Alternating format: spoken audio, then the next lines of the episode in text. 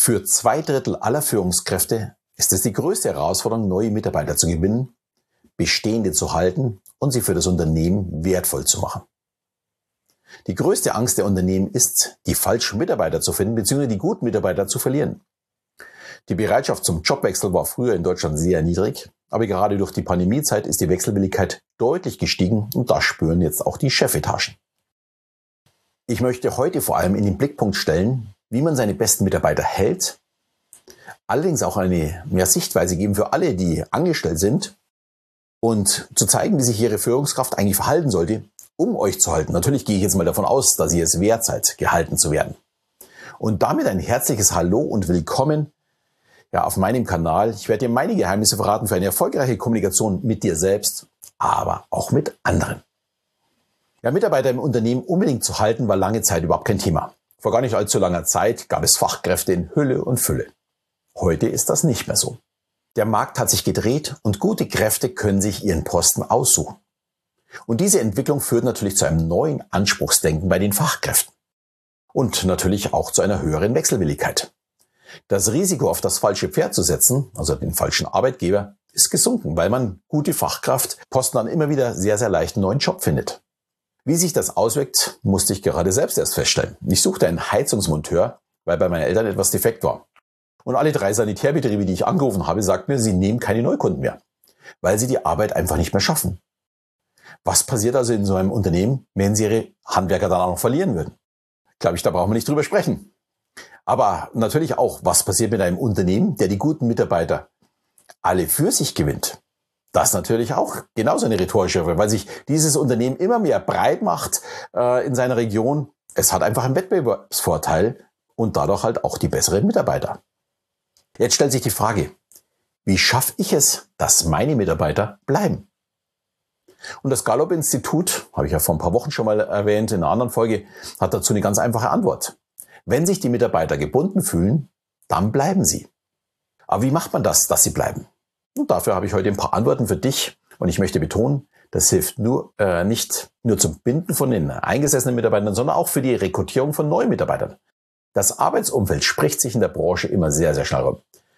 Und wer möchte nicht ja, einen Arbeitgeber haben, dem seine Mitarbeiter wichtig sind? Es gibt vier Punkte dafür. Und der erste Punkt ist das Rationelle. Das kann ich äh, schließlich auch sehr, sehr leicht vergleichen. Also die Bezahlung, die betriebliche Altersvorsorge, Bonussysteme, flexible Arbeitszeitmodelle, natürlich auch Homeoffice äh, ist zum Faktor geworden. Jetzt ganz sicher nicht bei meinen Sanitärhandwerkern, aber für viele andere ist dieses sehr, sehr wichtig geworden. Dann der zweite Punkt ist die Perspektive. Welche Möglichkeiten habe ich denn für einen beruflichen Aufstieg? Bekomme ich denn Weiterbildung bezahlt? In meinen Augen sehr, sehr wichtiger Punkt. Ich habe immer wieder Teilnehmer in meinem Kurs äh, zur emotional intelligenten Kommunikation, wo der Arbeitgeber alles oder zumindest einen Teil übernimmt. Ich finde das auch vollkommen in Ordnung. Schließlich profitiert der Arbeitgeber ja auch von der Weiterbildung. Und dazu kommt auch noch eine ja, wachsende Verantwortung und das Aufzeigen einer Perspektive, wie denn der Aus, äh, Aufstieg für die Mitarbeiter in den nächsten Jahren aussehen kann. Wenn ich weiß, ich habe mir ja in einem Unternehmen schon einen gewissen Status erarbeitet und beim anderen fange ich wieder bei Null an, dann bleibe ich doch wahrscheinlich lieber, oder? Die dritte Möglichkeit ist dann die normative Bindung.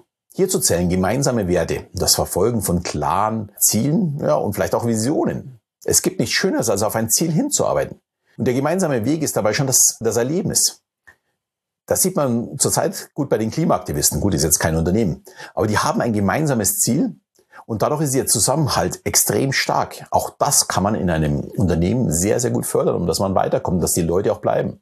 Hat auch so ein bisschen was mit dem letzten Punkt zu, zu tun. Das ist nämlich die emotionale Bindung.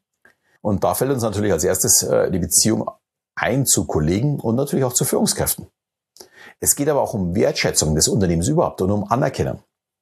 Und, was auch sehr, sehr wichtig ist, wie sinnvoll ist denn meine Tätigkeit? Ich denke, der letzte Punkt ist wahrscheinlich der schwierigste. Man kann ein gutes Miteinander nicht vorgeben. Auch gibt es dafür keinen wirklichen Schlüssel, der für alle wirklich passen würde.